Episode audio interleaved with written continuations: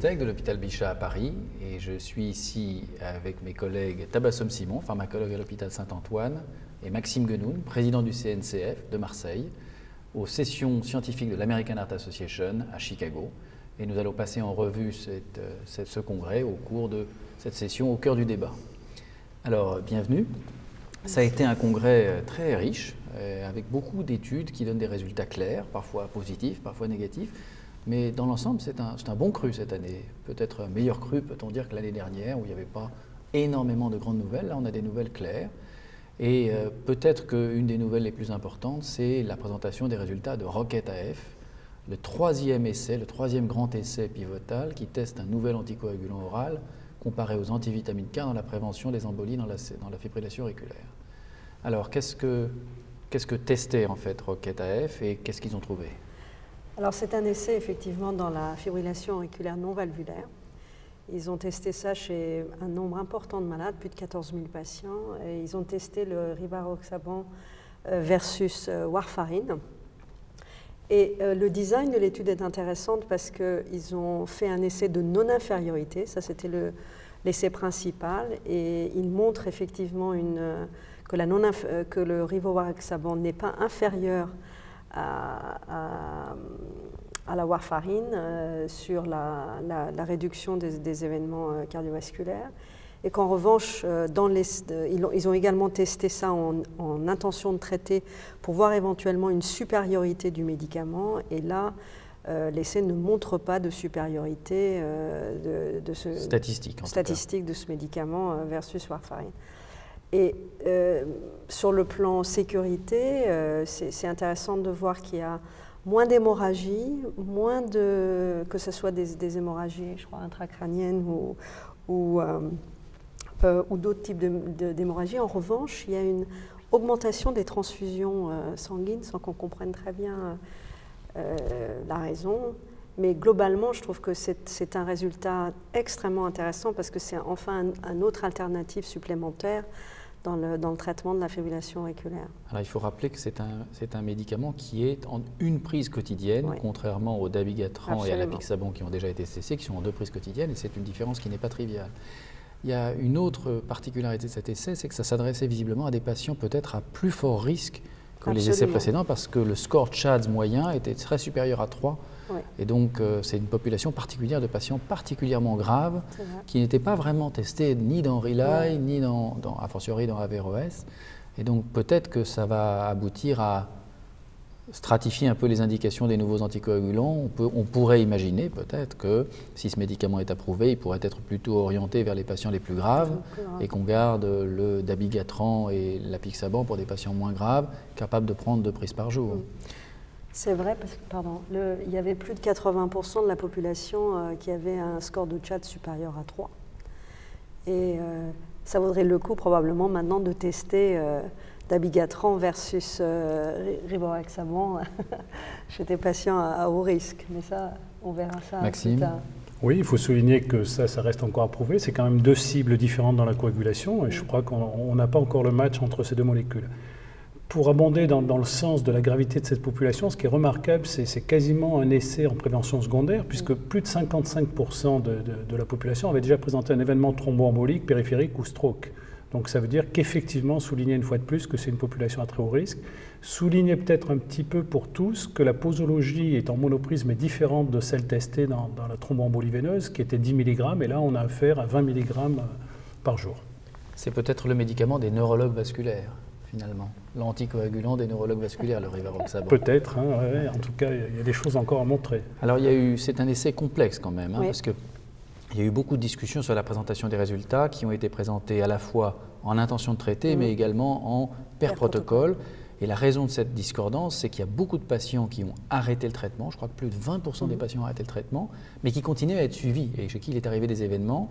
Et euh, j'ai posé la question à des investigateurs et il m'a dit qu'en fait, une proportion importante, à peu près la moitié des morts, sont survenus chez les patients qui ont arrêté le traitement. Donc c'est 20% de patients qui sont non compliants et contribuent 50% des morts et des événements.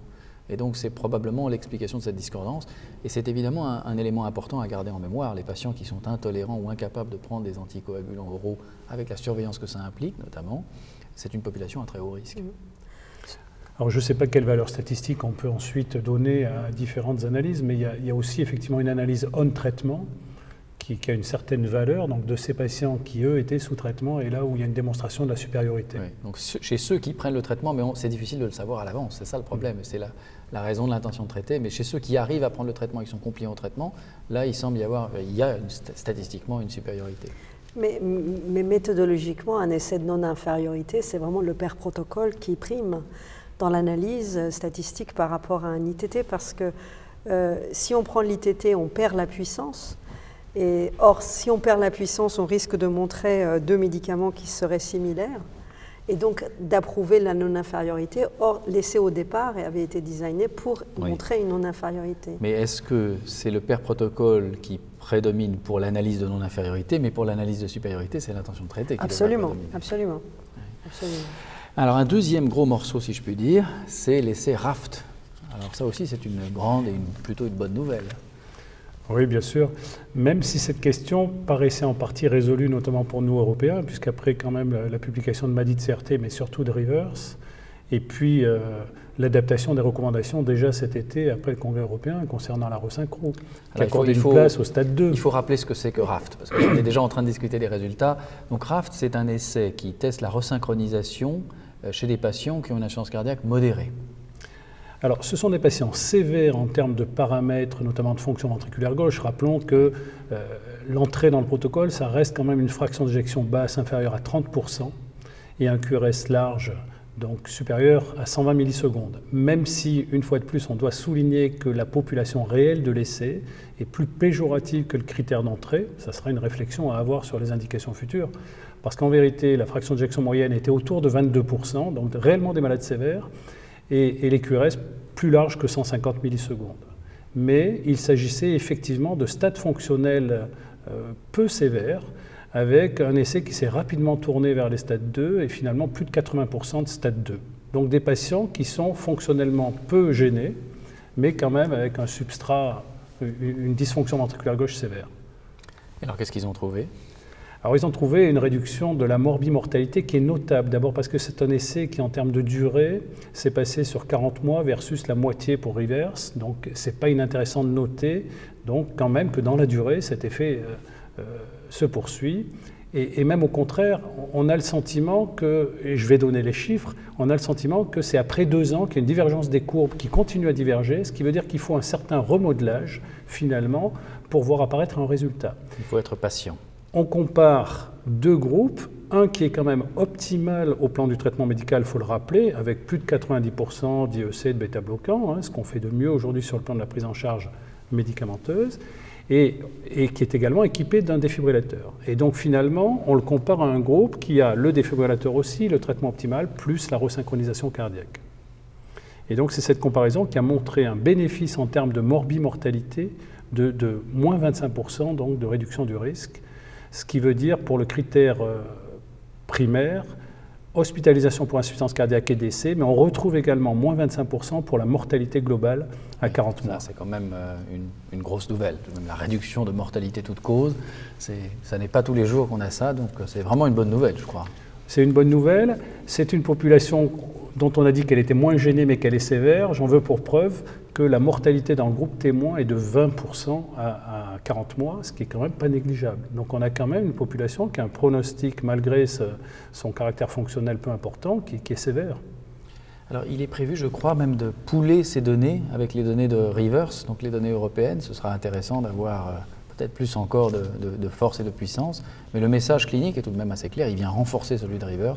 Et maintenant, on, a une vraie, on va avoir une vraie indication de la resynchronisation chez les patients peu gênés dans les stades précoces fonctionnels de l'insuffisance cardiaque. Donc c'est quand même un, un, progrès. Pour rester sur la resynchronisation, il y avait un autre essai randomisé qui a été présenté, qui parle beaucoup aux Français, puisque c'est un essai qui testait les différents modes, les différents modes de réglage de la resynchronisation. Euh, celui du, les, critères du fabricant, hein, les critères du constructeur, et puis le critère euh, guidé par l'échographie, et puis un critère guidé par euh, l'hémodynamique invasive. Alors qu'est-ce qu'on qu qu trouve? Alors effectivement, bon, il y, a une vieille tradition française qui est d'optimiser le flux mitral. On a commencé, et c'était cher à l'équipe de Rennes, euh, par les doubles chambres tout simplement, où on étudie en échographie le flux mitral, et ça consiste de manière assez simple à bien individualiser, optimiser long 2, long 2A. Donc c'est relativement simple, mais il faut cumuler en salle d'échographie aussi un programmateur et donc une double compétence rythmologique de programmation et d'écho. Et donc, euh, cette resynchronisation entre les étages auriculaires et ventriculaires, elle est aussi très importante lorsqu'on fait de la resynchronisation ventriculaire. Ça reste un élément important. Alors, comment le faire? Euh, L'essai voulait comparer euh, en double aveugle de trois, trois bras, trois stratégies. La première est de mettre un délai auriculo-ventriculaire empirique, 120 millisecondes, pour tout le monde. Donc finalement, une attitude très facile. La deuxième est de le régler à l'échographie, comme le veut la tradition française, en optimisant le flux mitral. Et la troisième, c'est de se servir d'un algorithme que propose le, constructeur, SMART, qui est fondé sur des sensors mécaniques et qui permettrait automatiquement de régler ce délai auriculoventriculaire. Et le résultat, c'est que quelle que soit la, stratégie, finalement, il n'y a pas de différence sur des critères qui sont à 6 mois des critères euh, de remodelage, qui est le volume d'éjection systolique, aussi des critères fonctionnels, qualité de vie, périmètre, voire fraction d'éjection. Donc finalement, qu'on fasse un réglage empirique du stimulateur, c'est-à-dire qu'on ne se fatigue pas, hein, dans le fond, on met 120 millisecondes pour tout le monde, qu'on fasse un réglage échographique ou qu'on utilise l'algorithme, il n'y a pas de différence. Pour le réglage initial Pour le réglage initial. Alors, ceci étant, et le discussant était Christophe Leclerc qui a, remarquablement argumenté euh, cet essai, il dit quand même qu'il n'y a probablement pas de puissance pour montrer un sous-groupe de patients qui en bénéficierait. Et donc, euh, parce que lorsqu'on regarde l'action, finalement, ce que la, stratégie dans les groupes échos amène à réellement modifier le délai auriculoventriculaire. Donc, on ne comprend pas bien comment on modifie d'un côté de façon forte sur des critères échographiques, et de l'autre, on ne fait rien du tout et on a le même résultat. Donc, probablement qu'il y a un petit groupe de gens, notamment ceux qui ont des troubles de conduction dans l'oreillette, qui vont bénéficier d'un affinement du délai AV et donc d'une optimisation qui peut se faire dans un deuxième temps, surtout pour programmer des délais auriculoventriculaires extrêmement longs chez ces patients. Mais Jean-Claude Daubert faisait observer que si on regarde de près l'électrocardiogramme avec une onde P très prolongée, très très lente, peut-être qu'on pourrait déjà euh, avoir ce fameux groupe simplement sur l'électrocardiogramme et lui programmer un délai AV long. Merci. Alors, un autre euh, essai qui était attendu, c'est Gravitas, un essai qui voulait regarder les patients résistants aux antiérégants plaquettaires, spécifiquement au clopidogrel, et leur proposer une stratégie euh, de doublement de la dose de clopidogrel pour euh, répondre, si je puis dire, à la, non-réponse. Alors, qu'est-ce qu'ils ont trouvé? Alors effectivement, c'est un essai que beaucoup de gens attendaient. La salle était pleine euh, pour, euh, pour voir les résultats. L'idée était, comme tu viens de le dire, euh, d'aller regarder chez 2500 patients qui avaient un index de réactivité plaquettaire élevé, supérieur à 230, et de les randomiser soit sur une dose standard de clopidogrel, 75 mg, soit à 150 mg pendant 6 mois. Je me permets d'interrompre. A priori, on se dit, comme, disent les anglo-saxons, it's a no-brainer. Il n'y a pas d'hésitation. On prend des gens résistants, ils sont résistants à un traitement, on les remet au traitement où ils sont résistants, ou on double la dose. Euh, si vraiment la double dose ne fait pas mieux, c'est à désespérer. Qu'est-ce qu'ils ont trouvé? Euh, Donc, ce qu'ils ont trouvé, c'est euh, l'absence d'effet sur, sur, la mortalité cardiovasculaire, l'infarctus du myocarde non fatal et thrombose de stent. Euh, chez des patients euh, à, dose plus élevée, le, risque relatif est vraiment sans appel, 1,01, euh, mais avec quand même une très très large intervalle de confiance, donc il faut se méfier et regarder de, façon plus, fine les résultats. Pour l'instant, ça a été juste quelques, quelques, quelques diapositives de présentation. Ce qui est intéressant quand même, c'est de voir que le calcul de puissance, enfin le calcul de nombre de patients à, inclure dans cet essai avait été basé sur des hypothèses extrêmement optimistes, parce qu'ils étaient partis sur 5% d'événements euh, et ils en ont obtenu que 2,3, donc largement inférieur à ce qui était prévu dans leurs hypothèses, et surtout un risque relatif de réduction de 50% ce qui euh, n'a pas été vu euh, ni dans Plateau, ni dans, ni dans Triton, etc. Donc c'est quand même des, des, des, réductions importantes euh, qu'on attend entre, un, après une, inhibition plus, plus importante de la variabilité plaquettaire. Mais les résultats sont Alors, est-ce que, vraiment Est-ce que ça veut dire que le problème, c'est que la réponse thérapeutique n'était pas la bonne et qu'elle était insuffisante Le clopidogrel à double dose, n'est pas suffisant pour vaincre la résistance Ou est-ce que ça veut dire que le test de résistance n'était pas le bon test? C'est effectivement une, question importante parce qu'il est possible que ce, test d'agrégabilité Verify Now ne soit pas euh, un marqueur de risque euh, soit un marqueur de risque, mais pas un facteur de risque en tant que tel. Et qu'en tout cas, Gravitas ne permet pas de répondre à la question est-ce que, indépendamment de, l'agrégabilité plaquettaire, le fait d'augmenter la dose de clopidogrel permettrait de réduire le risque des événements chez ces patients Ça, je crois que c'est vraiment quelque chose dont il faut, il faut en tenir compte. La deuxième, c'est que c'est quand même une population qui a très faible risque parce que euh, ce, sont des patients qui ont, fait une qui ont tous eu une angioplastie, mais en fait, il n'y a que 0,5% de la population qui a un STEMI et moins de 10% qui a en fait un, un syndrome coronaire aigu. Donc, chez les patients à faible risque, ça ne veut pas dire automatiquement que les résultats soient extrapolables à des populations plus à risque. Donc je pense que c'est intéressant parce que ça répond quand même à une question euh, qu'on se posait depuis longtemps, mais ça ne règle pas, euh, certainement pas toutes les réponses. Alors il y a eu d'autres essais qui étaient euh, également importants. Il y en a un que moi j'ai trouvé très impressionnant, qui est l'essai Simplicity 2, est un essai de dénervation des artères rénales par voie endovasculaire pour traiter l'hypertension artérielle réfractaire. Et j'insiste sur le fait que ça s'adresse aux hypertensions artérielles réfractaires c'est euh, la suite d'un premier essai non contrôlé qui était Simplicity 1, euh, chez des patients qui ont, malgré des quadris ou des pentathérapies, des systoliques à 178 mm de mercure. Et donc, en à peu près une demi-heure par voie endocavitaire, on, on cautérise de façon spiralée euh, les artères rénales, on dénerve les artères rénales, ça se fait sous anesthésie parce que c'est relativement douloureux. Et les chutes de pression artérielle qui ont été obtenues sont de l'ordre de plus de 30 mm de mercure pour la systolique et 12 mm et demi pour la diastolique. Donc on a un traitement avec un effet sur la tension qui semble se maintenir à 6 mois.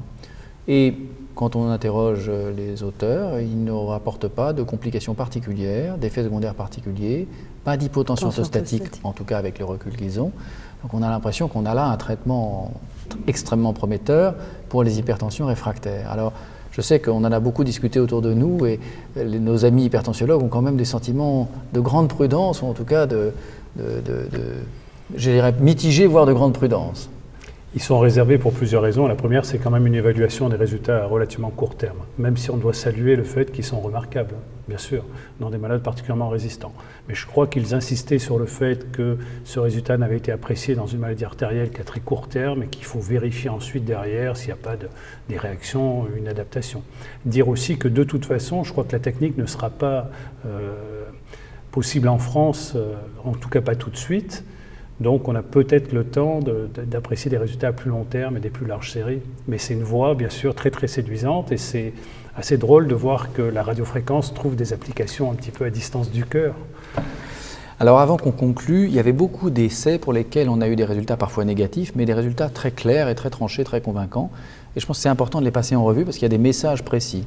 Par exemple, nos collègues brésiliens ont fait un essai randomisé qui est le plus grand jamais fait, qui est très bien fait méthodologiquement et qui montre clairement que la NA-acétylcystéine ne sert à rien pour prévenir euh, l'insuffisance rénale post-injection de produits de contraste. Voilà au moins une question qui est définitivement réglée. Ils ont publié leurs résultats avec en plus une méta-analyse de leur propre essai, qui est le plus grand jamais fait, avec les 46 essais précédents, qui est concordante et qui montre que dès qu'on s'intéresse aux essais de bonne qualité, ils vont tous dans le même sens et ils sont très homogènes.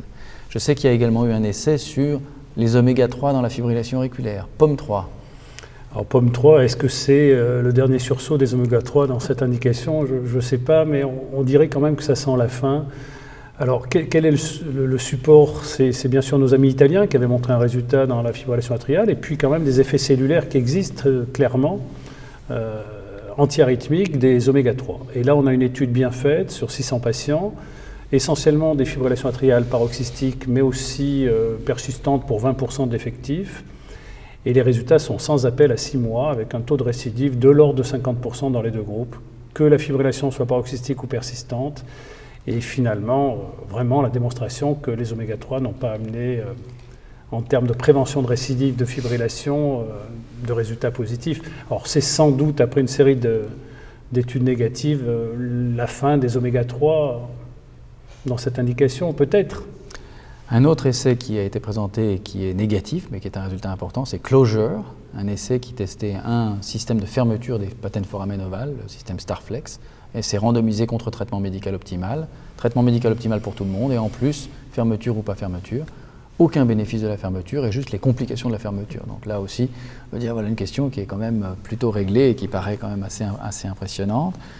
Euh, un autre résultat qui m'a beaucoup impressionné, lui est plutôt positif, c'est une phase 2 avec l'anacétrapib. L'anacétrapib, c'est un des deux inhibiteurs de CETP qui est testé en recherche clinique pour essayer d'élever le HDL cholestérol chez les gens qui ont HDL cholestérol bas, dans l'idée de prévenir les événements cardiovasculaires. Alors il y a un premier de ces inhibiteurs qui est le dalcétrapib, qui est testé dans un grand essai de phase 3 qui s'appelle DALHART. Et puis il y a un deuxième qui est l'anacétrapib, qui lui est en phase 2. Et euh, Chris Cannon a présenté les résultats de son essai de phase 2 sur les lipides avec ce médicament et il obtient une augmentation du HDL cholestérol de 150%. Alors, je ne sais pas si ça, ça va se traduire par la réduction attendue des événements. On dit que pour 1% d'élévation du HDL, on réduit les événements cardiovasculaires de 2%. Donc si on élève le HDL de 150%, on doit réduire de 300% les événements morbides. En tout cas, pharmacologiquement, ça paraît très prometteur. Qu'est-ce que ça va donner en phase 3 on verra, mais ça paraît tout de même. Il y avait eu déjà des expériences précédentes qui n'avaient pas été. On se souvient que le torcetrapib a été un échec retentissant, semble-t-il quand même, parce qu'il élevait la pression artérielle et il activait le système rénine-angiotensine. Je sais que tant pour le dalcetrapib que pour l'anacétrapib, évidemment, ces questions ont été regardées avec beaucoup d'attention et il y a zéro effet presseur. Mais ça ne veut pas dire qu'il n'y aura pas un autre effet inattendu. Mm. Euh, off-target, euh, en dehors de, ce qu'on attend. Mais en tout cas, c'est prometteur. Si on était optimiste, on pourrait dire qu'à terme, finalement, associé aux statines, on va voir disparaître la coronaropathie Peut-être qu'on arrivera. On a quand même encore du travail parce qu'il faut se rappeler qu'on a beau triompher en disant on, on a des traitements formidables, la torvastatine 80 mg, la rosuvastatine 20 mg, des traitements très puissants. Quand on regarde vite, on baisse de 16% le risque avec 80 mg d'atorvastatine, mais il reste 84% de risque résiduel. donc on a encore du chemin à faire. Euh, Puis il y a l'insuffisance cardiaque quand même. Alors l'insuffisance cardiaque, en oui. Oui. Ah oui, oui, on ne peut pas l'ignorer, parce qu'on a dit le, le, device dans l'insuffisance cardiaque, mais finalement, quelle est la place du médicament? Est-ce qu'il en reste une? Alors ça, c'est vraiment un essai Il faut vraiment donner crédit à la fois à Bertram Pitt et Fayez Zana d'avoir pris un médicament qui était un, un, diurétique oublié de tout le monde, et puis d'avoir, à partir de des anti-aldostérone, revenir à la charge revenir, avec revenir à la, sur cette classe et montrer que dans l'insuffisance cardiaque sévère et maintenant dans l'insuffisance cardiaque plus modérée, on a des effets absolument majeurs sur les événements cliniques et la mortalité. Il faut espérer, parce que ce médicament euh, n'est pas très utilisé, les pléronones. Donc il faut, il faut espérer qu'on, vraiment que les, les, cliniciens utilisent euh, ces, ces, résultats. Euh, c'est pas une ça ne sera pas une mince affaire. Il faut se l'approprier, les plérénones. C'est vrai que dans le cumul des médicaments, ça pose sûrement un problème en pratique quotidienne. Dans le cumul des médicaments, notamment avec les inhibiteurs du système rénine-angiotensine, on a quelques soucis avec le ionogramme et la kaliémie, voire la fonction rénale, mais surtout l'ionogramme. La question qu'on peut se poser quand on voit les résultats des plérénones, c'est de se demander s'il ne faut pas plutôt introduire les plérénones et diminuer un petit peu les inhibiteurs du système rénine-angiotensine pour obtenir un excellent résultat que, l'inverse, que se passer de l'éplérénone. Alors je m'avance un petit peu. En tout cas, l'éplérénone, c'est un très très beau résultat dans l'insuffisance cardiaque qui, fait quasiment jeu égal avec un device. Donc euh, c'est vraiment des résultats à prendre en compte. Voilà, et puis peut-être le dernier essai pour conclure, c'est l'essai Tamaris, qui était un essai dans lequel la France est en bonne position, puisqu'Éric Van Bell était un des, leaders de cet essai. Un essai thérapie génique dans la claudication intermittente des membres inférieurs très avancé chez des patients candidats à l'amputation pour ischémie critique. Et alors que la phase 2 était très positive, ben, la déception, c'est que la phase 3 est totalement négative. Et donc je crois que là, euh, malheureusement, c'est probablement euh, une voie euh, qui n'est pas la bonne voie. Il faudra peut-être chercher d'autres thérapies pour l'artérite sévère des membres inférieurs, peut-être que la thérapie cellulaire sera une, voie plus prometteuse. En tout cas, un, essai qui s'est avéré négatif. Voilà, on a fait un, tour d'horizon. On n'a pas tout couvert, hein, loin s'en faut, euh, et ça montre la richesse de ce, congrès qui était vraiment, je crois, un, beau congrès. Une bonne crue, oui. Ah oui, je crois, oui, consommer sans modération malgré la prohibition qui existait à Chicago. Merci en tout cas à tous deux. J'espère que ce programme vous a intéressé et je vous dis à bientôt sur theheart.org.